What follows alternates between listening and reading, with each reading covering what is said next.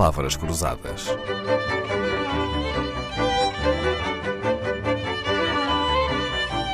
Porque quase tudo é uma questão de semântica. Nasceu em Lisboa em 1954, muito novo, nos anos 60 e 70, haveria de ser atraído para esta maravilha que é fazer rádio. Trabalhou em várias, desde a Rádio Universidade, à Renascença, à Comercial. Trabalhou também em agências de notícias, como a antiga ANOP e até a France Press, e em jornais, entre eles o jornal chamado O Jornal e o Sete. Para abreviar, uma vida longa, a meio dos anos 80, deixou o jornalismo para passar a ajudar empresas e políticos a lidar com jornalistas. Foi então que fundou a LPM, consultora de comunicação que ainda hoje existe, mesmo que já sem Luís Paixão Martins. Então, e entre políticos e empresários, quais são aqueles que se deixam aconselhar eh, de forma mais obediente? Eh, os políticos estão mais habituados a ouvir os outros. São mais democráticos, são mais consensuais. Os empresários vivem num universo mais hierárquico, mais vertical. Os políticos são muito mais conhecedores do universo comunicacional, os políticos atuais. Eu apanhei políticos no tempo, por exemplo, do primeiro governo, dos primeiros governos de Cavaco Silva, e aí os políticos eram pouco do, sensíveis, vinham de outros meios é. e, portanto, tinham poucos conhecimentos comunicacionais. Hoje em dia isso não acontece. Não, eram não pouco há sensíveis ninguém... à necessidade da comunicação. é Hoje em dia não há ninguém que consiga fazer uma carreira política sem ser um grande comunicador. Passa por hoje ninguém dispensar um assessor de comunicação, não é? E na altura, bem me lembro, havia ministérios sem qualquer assessoria de comunicação, não é? Sim, há uma profissionalização, mas ao mesmo tempo eles próprios também são, digamos, profissionais Também da área da mais. comunicação. É verdade. Foi o aconselhamento político Luís Paixão Martins que lhe deu maior notoriedade, sobretudo em campanhas eleitorais. Colaborou em campanhas de José Sócrates, Cavaco Silva, António Costa. E o Luís consegue distanciar-se da sua simpatia política para trabalhar com qualquer político? Bom, eu- a verdade é que mesmo quando era trabalhador e depois mais tarde quando fui, digamos, empresário, eh, eu nunca aceitei qualquer missão pelo seu interesse económico, não é? Aceitei sempre por razões que têm a ver com o desafio, com as dificuldades, gosto muito de dificuldades, com a curiosidade, com a aprendizagem. Eh, Na política, além disso tudo, tem que existir alguma cumplicidade, não é? Eh, Tem de haver alguma convergência política e pessoal eh, entre o consultor e o consultado. Eh, No aconselhamento, eh, é talvez mais difícil, embora, embora haja uma, uma convergência. De qualquer forma, só tenho praticamente trabalhado com o Partido Socialista, não é? Isso está em Sim, causa. mas esteve na campanha de Sim, de Cavaco, Silva, não é? E, e estive numa campanha de Cavaco Silva numa, altura bastante interessante, porque tinha feito a de José Sócrates eh, no ano anterior e tinham-me convidado, o Partido Socialista tinha-me convidado para eh, continuar para as presidenciais. Eu tinha dito que não queria.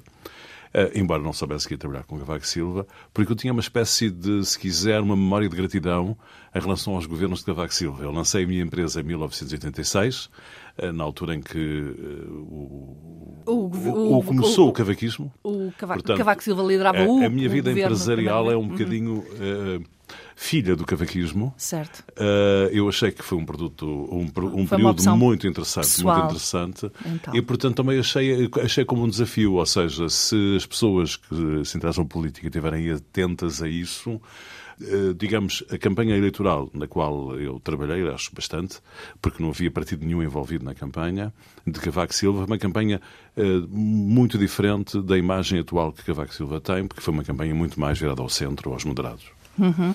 Com Sócrates, Luís Paixão Martins conseguiu uma maioria absoluta, ajudou então a eleger o presidente Cavaco Silva, esteve na equipa que conseguiu a maioria absoluta de António Costa. Então, foi o Luís que escolheu bem os seus clientes ou foram eles que o escolheram bem a si e a quem lhe devem a maioria?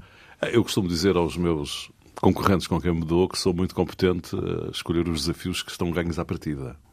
Isso é um bocadinho modéstia, que não é exatamente uma característica sua, não é? Uh, mas é verdade, não é? Ou seja, Escolhe o acho... potencial pelo potencial. Não, é? acho que também se não for para contribuir, não vale a pena trabalhar, não é? Então não me diga que Uh, nunca tem perdeu nenhuma essa- eleição. Sim, já, já.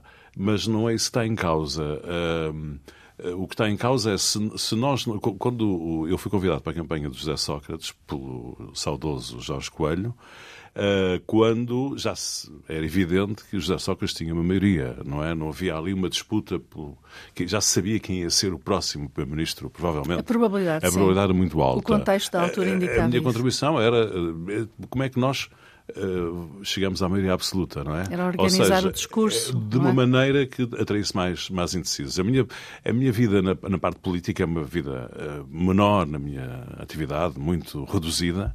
Um, é sempre numa lógica de atrair indecisos, não é? Pronto, é, digamos, o meu, o meu métier. Ainda bem que me fala disso, porque é de sondagens que vamos uh, falar esta semana. Acha que uma comunicação por si só é capaz de eleger um presidente? Que eu saiba, não. Não? E já ouviu aquela frase de quando tudo corre mal, a culpa é da comunicação que não soube passar a mensagem? É, é, esta frase tem de ser. Tem toda a razão, para começar. Estou à vontade com a frase. E tem toda a razão por duas razões diferentes. Porque na democracia existe um trajeto bilateral entre os eleitores e os eleitos. Ou seja, nós temos que conseguir ouvir os eleitores. E um, é a primeira fase da mensagem que tem que passar. E isso é um papel do consultor. O consultor tem que fazer estudos, tem que estar atento, tem que perceber o que se passa para conseguir transmitir ao consultado aquilo que é o sentir do, do, do, dos eleitores, no caso dos políticos. Um, eu costumo dizer que nunca ninguém me pagou na vida para ouvir a minha opinião. As pessoas pagam-me porque acham que eu consigo perceber melhor a opinião dos outros, dos públicos. E, portanto, se, geralmente, quando um político não consegue passar a mensagem, é porque não conseguiu ouvir a mensagem. E isso é claramente um problema do consultor, mais do que do político. Não, não tenho dúvida nenhuma em relação a isso. Luís Paixão Martins acaba de publicar Como Mentem as Sondagens numa edição da Zigurate. Vamos folhear o livro esta semana para ficarmos com algumas verdades sobre sondagens e mentiras. Palavras Cruzadas, um programa de Dalila Carvalho.